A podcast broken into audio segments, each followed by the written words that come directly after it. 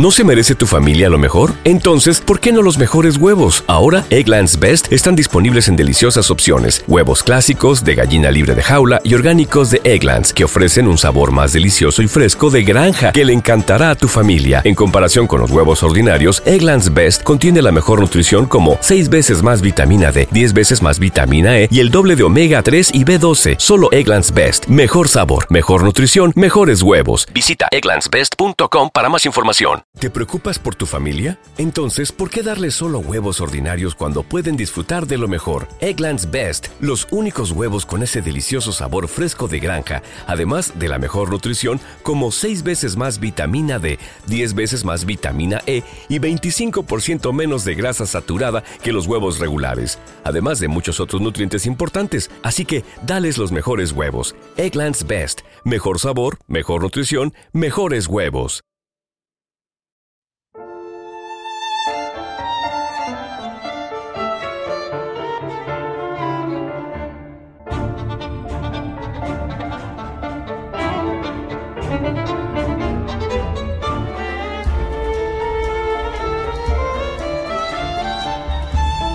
Ana Karenina, de Lev Talstov.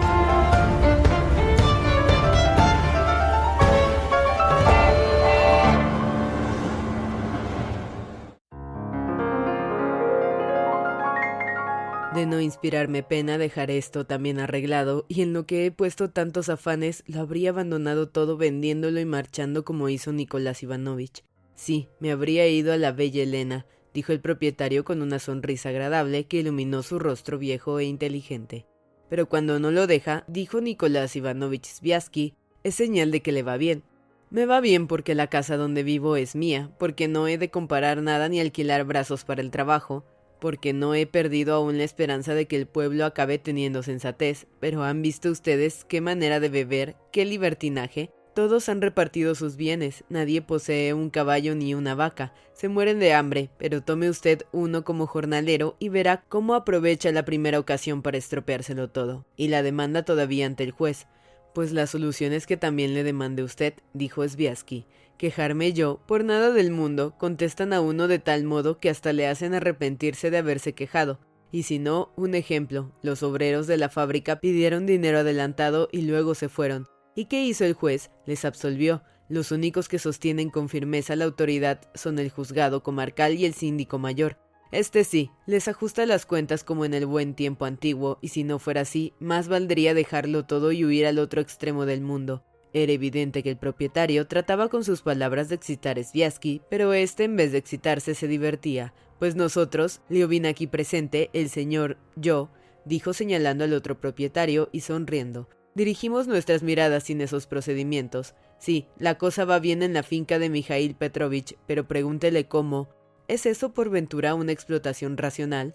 exclamó el viejo, al parecer envanecido por haber empleado la palabra racional.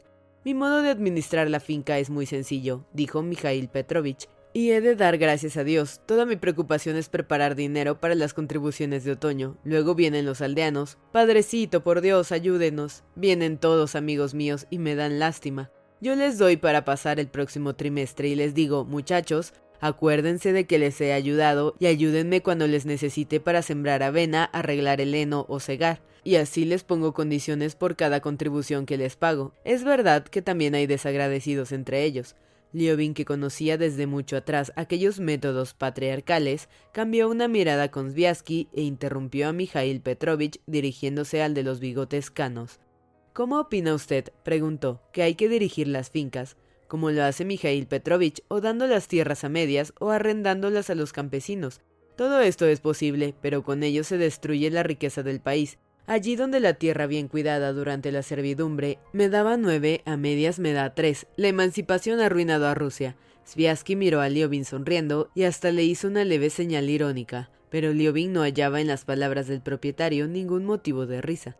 Le comprendía mejor que Sviasky, y lo demás que agregó el propietario, demostrando por qué Rusia estaba arruinada por la emancipación, le pareció incluso muy justo, nuevo para él e indiscutible.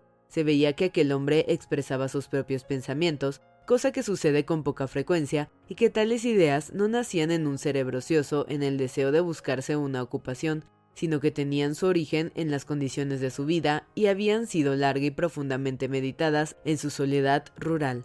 La cosa es esta, todo progreso se introduce desde arriba, decía el propietario con evidente deseo de probar que no era un hombre inculto. Fijémonos en las reformas de Pedro, Catalina y Alejandro. Fijémonos en la historia europea. Cuantas más reformas se introducen desde arriba, más mejoras hay en la vida rural. La palabra patata ha sido introducida en nuestro país a la fuerza. Tampoco se ha labrado siempre con el arado de madera. Probablemente este fue introducido a la fuerza en tiempo de los señores feudales. En nuestra época, durante la servidumbre, nosotros los propietarios introdujimos innovaciones, secadoras, aventadoras y otras máquinas modernas. Estas cosas las hemos implantado gracias a nuestra autoridad, y los aldeanos, que al principio se resistían, nos imitaban después, pero al suprimir la servidumbre nos han quitado la autoridad y nuestras propiedades, que estaban a un nivel muy bajo, bajarán a un estado primitivo y salvaje. Esta es mi opinión. Pero, ¿por qué? Si la explotación es racional, puede usted recurrir a los jornaleros, dijo Sviasky. ¿Con qué poder? ¿Quiere usted decírmelo? ¿De quién podré servirme para ello? Claro, el trabajo del obrero es el primer factor de la economía rural, pensó Liobin. De los jornaleros. Los jornaleros no quieren trabajar bien ni con buenas máquinas, nuestro obrero solo piensa en una cosa, en beber como un cerdo y estando borracho, estropear cuanto se le confía. A los caballos les da demasiada agua, rompe las buenas guarniciones, cambia una rueda enllantada por otra y se bebe el dinero. Afloja el tornillo principal de la trilladora mecánica para estropearla, le repugna todo lo que no se hace según sus ideas, y por ello ha bajado tanto el nivel de la economía rural. Las tierras se abonan, se deja crecer el ajenjo en ellos o se regala a los campesinos y allí donde se producía un millón de cuartetas ahora se producen solo unos pocos centenares de miles. La riqueza general ha disminuido si hubiésemos hecho lo mismo pero continuo, y comenzó a explicar un plan para la manumisión de siervos con el que se habrían remediado tales males. A Liobin esto no le interesaba, pero cuando el viejo terminó, Liobin volvió a sus primeros propósitos y dijo a Sviasky para forzarle a dar su opinión en serio que el nivel de nuestra economía baja y que con nuestras relaciones con los campesinos es imposible dirigir las propiedades es cosa que no está fuera de duda, afirmó. Yo no lo veo así, repuso seriamente Sviasky. Solo veo que no sabemos administrar bien nuestras fincas y que por el contrario, el nivel de la economía durante la servidumbre no era elevado, sino muy bajo, no tenemos buenas máquinas, ni buenos animales, ni buena dirección, ni sabemos hacer cálculos. Pregunte a un propietario y no sabrá decirle lo que es ventajoso y lo que no. Sí, contabilidad a la italiana, repuso el propietario irónicamente. Pero cuente usted como quiera, si se lo estropean todo, no sacará ningún beneficio. ¿Por qué van a estropearlo? Una porquería de trilladora, una pisonadora rusa, se le estropearán, pero no con mi máquina de vapor, un caballero ruso, como se llaman, los de esta endiablada raza los que hay que arrastrar por la cola. Esos podrán estropeárselos, pero si tiene usted buenos percherones, no se lo estropearán, y todo así es preciso elevar el nivel de la vida rural.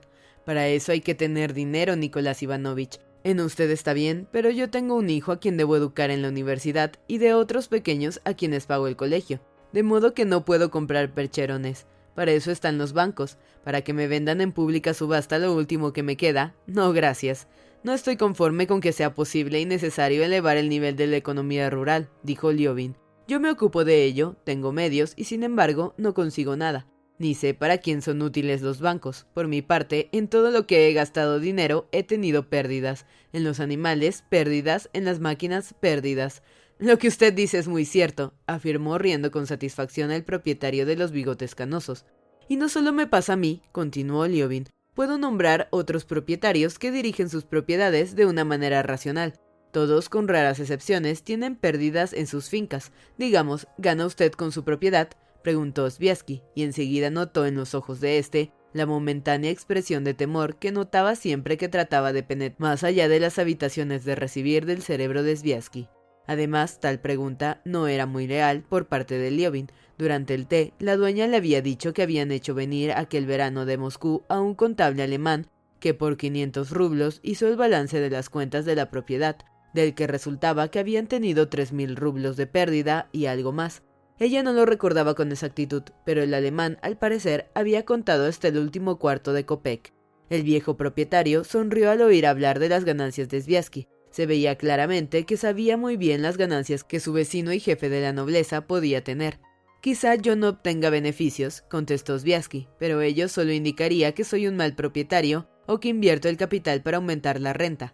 La renta, exclamó Liobin horrorizado. Puede ser que exista renta en Europa donde ha mejorado la tierra a fuerza de trabajarla, pero nuestra tierra empeora cuanto más trabajo ponemos en ella. Es decir, que la agotamos, y en este caso ya no hay renta. ¿Cómo que no hay renta? Pues la ley. Nosotros estamos fuera de la ley. La renta para nosotros no aclara nada. Al contrario, lo confunde todo. Dígame, ¿cómo el estudio de la renta puede...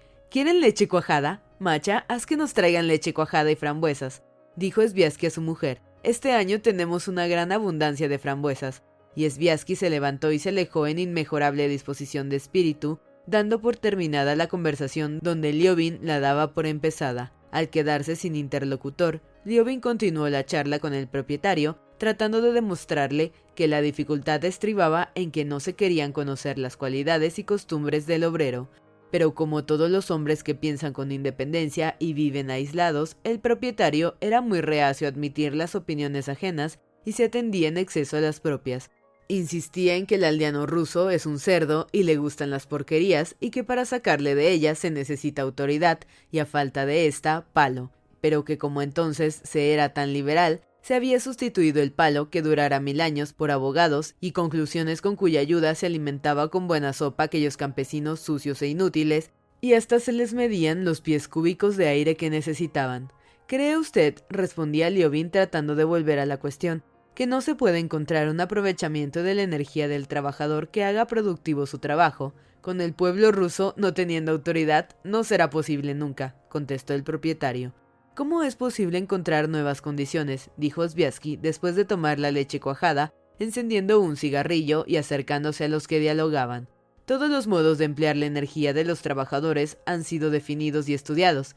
Ese resto de barbarie, la comunidad primitiva de caución solidaria, se descompone por sí sola, la esclavitud ha sido aniquilada, el trabajo es libre, sus formas concretas y hay que aceptarlas así. Hay peones, jornaleros, colonos y fuera de eso nada pues Europa está descontenta de tales formas, tan descontenta que trata de hallar otras. Yo solo digo esto, intervino Liobin, ¿por qué no buscar nosotros por nuestra parte? ¿Por qué sería igual que si pretendiéramos volver a inventar procedimientos para la construcción de ferrocarriles? Estos procedimientos están ya inventados. Sí, pero no convienen a nuestro país si resultan perjudiciales, insistió Liobin, y otra vez observó la expresión de temor de los ojos de Sviasky. En este caso, celebremos nuestro triunfo y proclamemos que hemos encontrado lo que Europa buscaba. Todo esto está muy bien, pero ¿saben ustedes lo que se ha hecho en Europa referente a la organización obrera? Muy poco. La cuestión apasiona ahora a los mejores cerebros europeos. Tenemos la escuela de Schulz Delitzsch. Existe además una amplia literatura sobre la cuestión obrera en el sentido más liberal, debida a la Salle. En cuanto a la organización de Mulhouse, es un hecho, seguramente no la ignoran ustedes. Tengo una idea, pero muy vaga. Aunque diga eso, seguramente lo sabe también como yo. No soy un profesor de. No soy un profesor de sociología, pero eso me interesa, y le aconsejo que si le interesa también, le estudie. ¿Y a qué conclusiones ha llegado? Perdón, pero... Los propietarios se levantaron. Sviasky, habiendo detenido una vez más a Liobin en su molesta costumbre de escrutar en las habitaciones interiores de su cerebro, saludó a los invitados que se marchaban.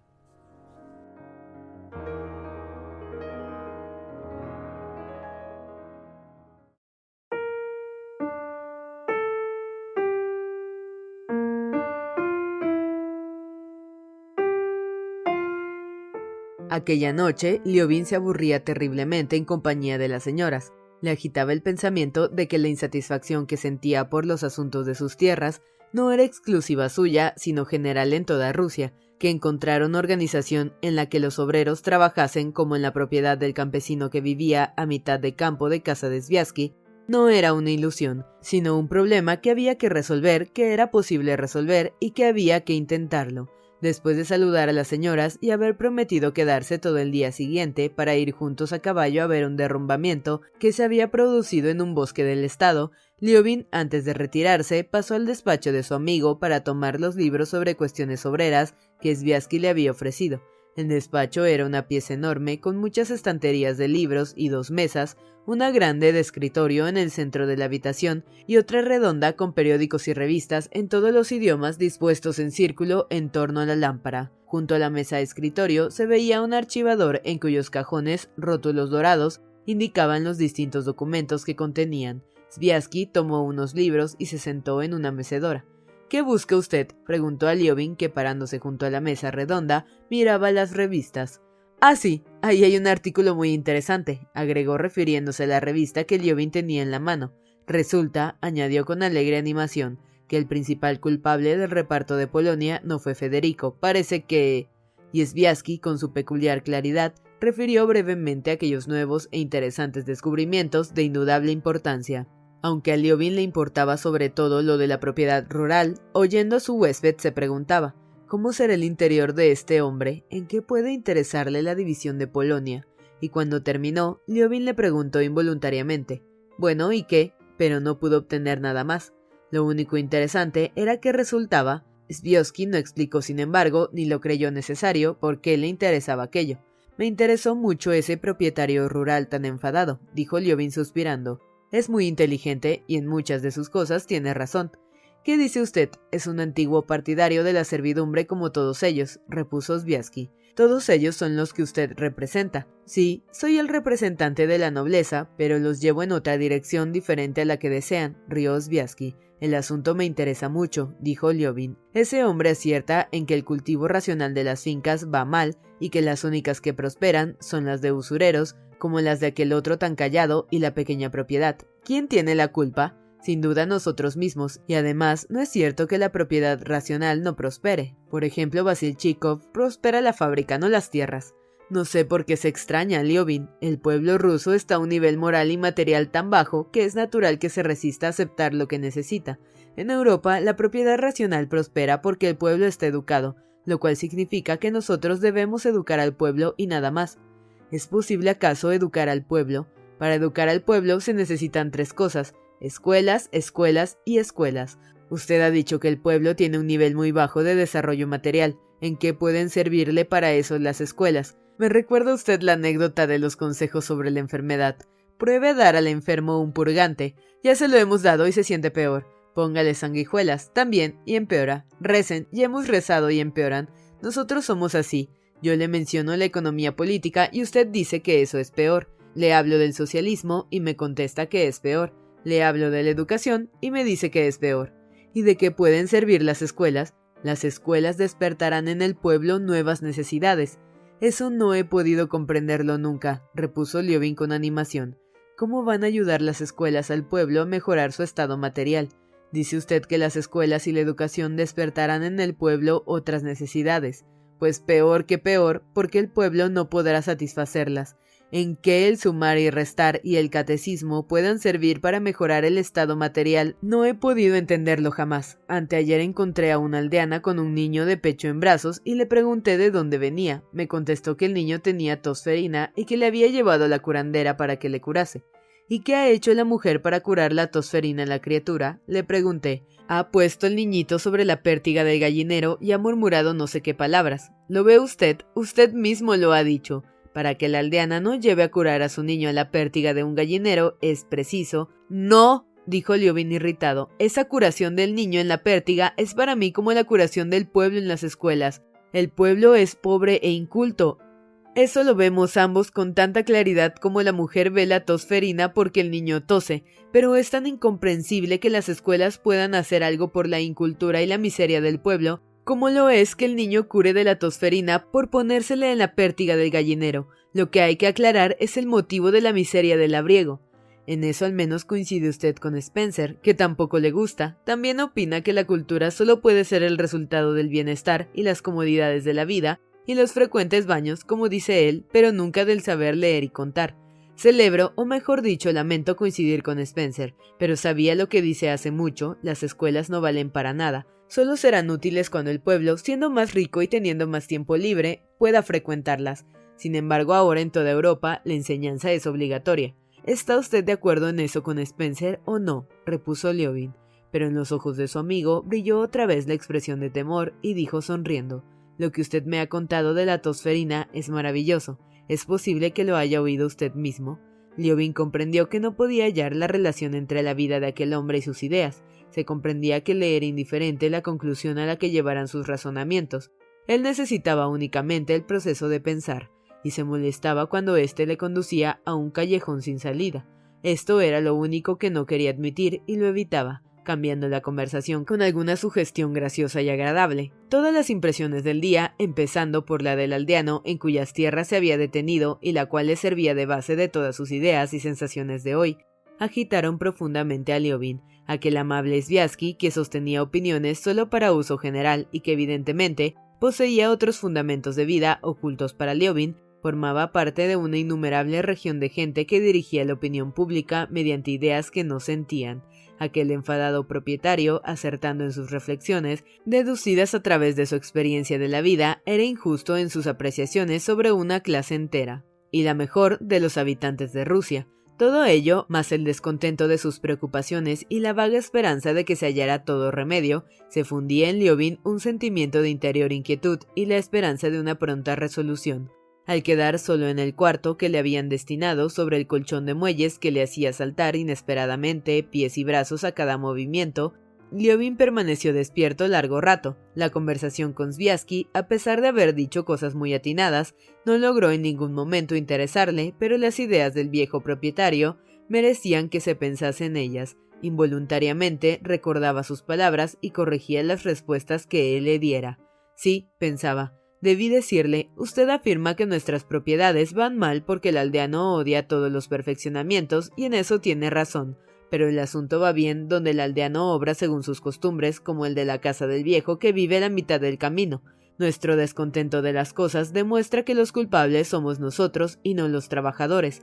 Ya hace tiempo que obramos al modo europeo sin considerar las cualidades de la mano de obra. Probemos en reconocer la fuerza obrera como una fuerza ideal de trabajadores, sino un conjunto de aldeanos rusos con sus instintos propios y organicemos la explotación de nuestras propiedades con arreglo a ello. Imagine usted, debí decirle, que usted llevara su propiedad como el viejo del camino y que hubiera sabido interesar en el éxito de la labor a los trabajadores y que hubiesen aplicado el sistema de trabajo que ellos admiten, entonces obtendría usted, sin agotar la tierra, dos o tres veces más que ahora, divídalo en dos, de la mitad a los obreros, y usted recibirá más y la mano de obra también. Para ello hay que disminuir el nivel de ganancias e interesar a los obreros en el éxito. El cómo es cuestión de detalles, pero indudablemente esto es posible. Aquellas ideas agitaban de un modo extraordinario a Liobin, Pasó sin dormir la mitad de la noche reflexionando sobre la manera de realizar su pensamiento. No pensaba volver a casa al día siguiente, pero ahora resolvió marchar de madrugada. Además, aquella cuñada del escote le despertaba un sentimiento análogo a la vergüenza y al arrepentimiento de haber hecho algo malo. Sobre todo, tenía que volver pronto a casa para presentar a los campesinos un nuevo proyecto antes de la sementera de otoño, a fin de poder sembrar ya en las nuevas condiciones. Había decidido cambiar radicalmente el modo de dirigir su propiedad.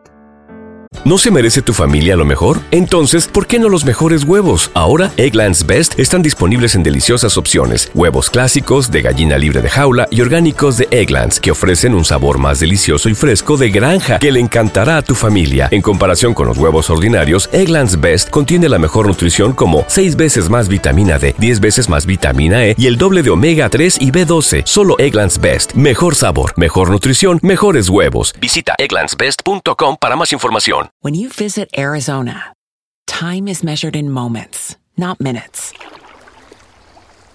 Like the moment your work stress disappears as you kayak through the canyons. Or the moment you discover the life changing effects of prickly pear chocolate. But nothing beats the moment you see the Grand Canyon for the very first time. Visit a new state of mind. Learn more at hereyouareaz.com.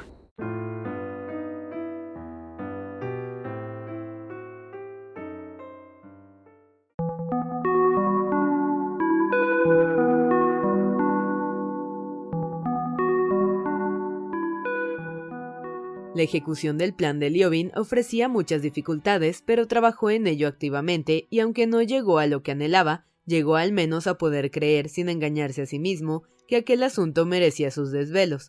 Uno de los principales obstáculos consistía en que la explotación estaba ya en marcha y era imposible interrumpirlo todo para volver a empezar de nuevo.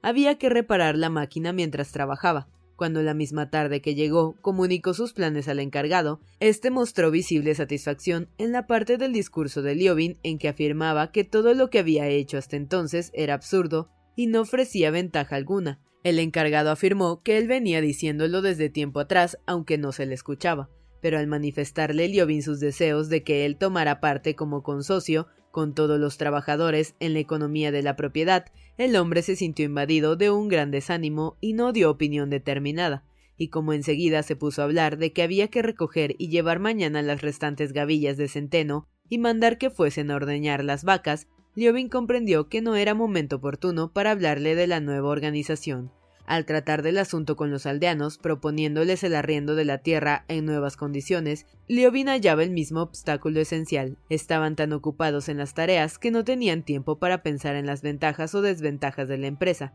El ingenuo Iván, el vaquero, pareció comprender muy bien la proposición de Liobin de participar él y toda su familia en las ganancias de la vaquería y manifestó al punto su conformidad, pero cuando Liobin le explicaba las ventajas del nuevo sistema, el rostro del campesino expresaba inquietud y pesar, y para no escucharle hasta el fin pretextaba algún trabajo inexcusable, o bien había de echar pienso en la vaca madre, o llevar agua, o barrer el estiércol. Otra dificultad consistía en la invencible desconfianza de los aldeanos, que no podían creer que el propietario persiguiese otro objeto sino sacarles lo más posible. Estaban seguros de que su verdadero fin lo callaba o que solo les decía lo que mejor convenía a sus planes. Ellos, al explicarse, hablaban siempre mucho, pero nunca decían lo que se proponían en realidad. Además, Iliovin pensaba que el amargado propietario tenía razón, los aldeanos imponían siempre como condición inexcusable de cualquier trato que no se les obligaría a emplear en el trabajo nuevos métodos ni nuevas máquinas. Estaban conformes en que el arado moderno trabajaba mejor, en que el arado mecánico era preferible, pero hallaban mil excusas para justificar el no emplearlos ellos. Liobin comprendía que tendría que rebajar el nivel de la economía rural y renunciar a perfeccionamientos de una evidente ventaja, pero pese a las dificultades, se salió con la suya y en otoño la cosa marchaba a su gusto, o cuando menos así se lo parecía. En principio pensó arrendar toda la propiedad, tal como estaba a los labriegos, jornaleros y encargado en nuevas condiciones como con socios, pero pronto vio que ello era imposible y decidió dividir en partes la propiedad. El corral, jardín, huertas, prados y campos fueron repartidos en parcelas que debían corresponder a diversos grupos. El ingenuo Iván, el vaquero que según parecía Liobin comprendía la cosa mejor que nadie, escogió un grupo compuesto en su mayor parte por sus familiares y se convirtió en consocio del establo. El campo apartado, dedicado a pastos, inculto desde hacía ocho años, fue elegido por el inteligente carpintero Fedor Rezunov con seis familias de aldeanos. El aldeano Churaev arrendó en iguales condiciones todas las huertas, el resto seguiría como antes, pero aquellas tres partes eran en principio el nuevo orden y ocupaban completamente a Liobin. Cierto que las cosas en el establo no iban mejor que anteriormente y que Iván se oponía tenazmente a que el local de las vacas tuviera calefacción, a que se elaborara manteca de leche fresca, afirmando que las vacas con el frío comerían menos y que la mantequilla de leche agria era más cómoda de guardar. Además, insistía en hablar del suelo y no le interesaba que el dinero recibido por él no fuera sueldo, sino anticipos a cuenta de futuras ganancias, Verdad es que el grupo de Fedor Rezunov no trabajó la tierra con arados, como estaba convenido, disculpándose con que quedaba poco tiempo. Verdad también que aunque los aldeanos de este grupo habían convenido llevar las tierras en nuevas condiciones, no la consideraban común, sino arrendada, y más de una vez tanto los campesinos del grupo como el propio Fedor solían decir a Liobin Tal vez fuera mejor entregarle dineros por esta tierra, sería más cómodo y nosotros tendríamos más libertad. También con distintos pretextos, estos aldeanos aplazaban la construcción convenida de una granja y corral, y así llegó el invierno. Era verdad que Churaev, que sin duda había comprendido mal las condiciones en que recibía la tierra, quiso superrendar los huertos en parte a los campesinos. Era verdad, en fin, que hablando a veces con los labriegos sobre las ventajas de la nueva explotación, Liobin veía que ellos no hacían más que escuchar el sonido de su voz, dejando comprender que él Podría decir lo que quisiera, pero que a ellos no había quien les engañase. Lo notaba particularmente cuando hablaba con Rezunov, que era el más inteligente de los campesinos, descubriendo en sus ojos un brillo especial que evidenciaba que se reía de Liobin y que estaba seguro de que si alguien iba a ser engañado, no sería ciertamente Fedor. Pero a pesar de todo, Liobin creía que la empresa prosperaba y que llevando las cuentas en regla e insistiendo en sus propósitos con miras al futuro, podría demostrarles las ventajas de aquel sistema en cuyo caso las cosas marcharían por sí solas. Aquellas ocupaciones, más las de parte de su propiedad con que se quedó, y la actividad literaria desplegada en su obra, le llenaron de tal modo todo el verano que apenas salió a cazar. A finales de agosto se enteró por un criado, que fue a devolverle su silla, de que las Oblonsky se habían ido a Moscú. Comprendió que al cometer la grosería, de la que no podía acordarse sin enrojecer de vergüenza de no contestar a Daria Alejandrovna, había quemado sus naves y no podría volver nunca a casa de los Oblonsky. Del mismo modo, había obrado con los Sviasky, de cuya casa se fuera sin despedirse, pero tampoco aquella casa contaba volver nunca. De todo ello, ahora le era igual. Su tarea de organizar la propiedad sobre nuevos principios le ocupaba tan completamente como nunca en la vida lo hiciera actividad alguna. Leyó los libros que prestara Sviasky tomando nota de lo que no conocía. Leyó también otros libros político-económicos y sociológicos que trataban del mismo asunto, pero como suponía, no halló nada que se refiriese a lo que le interesaba. En los libros de economía política, por ejemplo, en los de Mille, que fue el primer autor que Liobin leyó con apasionamiento, esperando hallar a cada instante la solución de los problemas que le preocupaban, encontró leyes deducidas de la situación de la economía europea, pero no pudo aceptar que leyes inaplicables a Rusia habrían de ser generales. Lo mismo vio en los libros socialistas o eran hermosas e irrealizables fantasías que ya le sedujeran de estudiante o simples arreglos y reparaciones del estado de cosas que existía en Europa con el que la cuestión agraria rusa nada tenía de común. La economía política decía que las leyes que regían y determinaban la riqueza europea eran leyes generales e indudables, mientras la escuela socialista afirmaba que el desarrollo según aquellas leyes conduce a la ruina, y ni unos ni otros daban ni siquiera la menor indicación sobre lo que Liobin y los campesinos rusos debían hacer con sus millones de brazos y de desiatinas a fin de que diesen el máximo rendimiento para el bienestar común.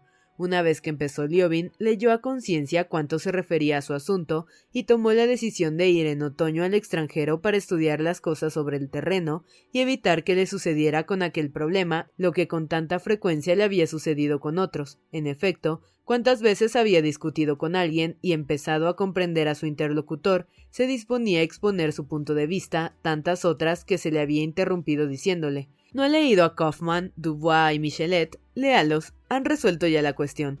Pero Liobin veía ahora claramente que aquellos autores no habían resuelto nada. Veía que Rusia tenía tierras espléndidas y espléndidos trabajadores, y que en algunos casos, como aquel viejo del camino, la tierra daba mucho, pero que en la mayoría de las ocasiones, cuando el capital se aplicaba a la tierra al modo europeo, tierra y trabajadores producían poco, lo que dependía de que los trabajadores no querían trabajar ni trabajaban más que a su manera y que esta resistencia no era casual, sino constante y basada en el propio espíritu del pueblo. Liobin creía que el pueblo ruso, llamado a poblar y a cultivar enormes espacios no ocupados hasta el momento en que todos lo tuviesen, empleaba conscientemente procedimientos adecuados, que se tenían las costumbres necesarias para ello, y que tales procedimientos no eran, ni con mucho, tan malos como generalmente se creía, y pretendía demostrarlo teóricamente en su libro y prácticamente en su propiedad.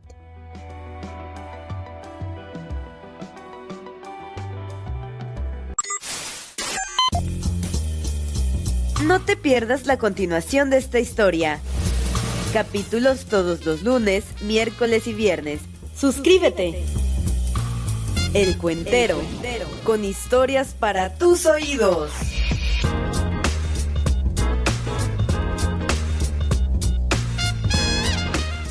¿Te preocupas por tu familia? Entonces, ¿por qué darles solo huevos ordinarios cuando pueden disfrutar de lo mejor? Eggland's Best, los únicos huevos con ese delicioso sabor fresco de granja, además de la mejor nutrición, como 6 veces más vitamina D, 10 veces más vitamina E y 25% menos de grasa saturada que los huevos regulares, además de muchos otros nutrientes importantes. Así que, dales los mejores huevos. Eggland's Best, mejor sabor, mejor nutrición, mejores huevos. When you visit Arizona, time is measured in moments, not minutes. Like the moment you see the Grand Canyon for the first time. visit a new state of mind. Learn more at hereyouareaz.com.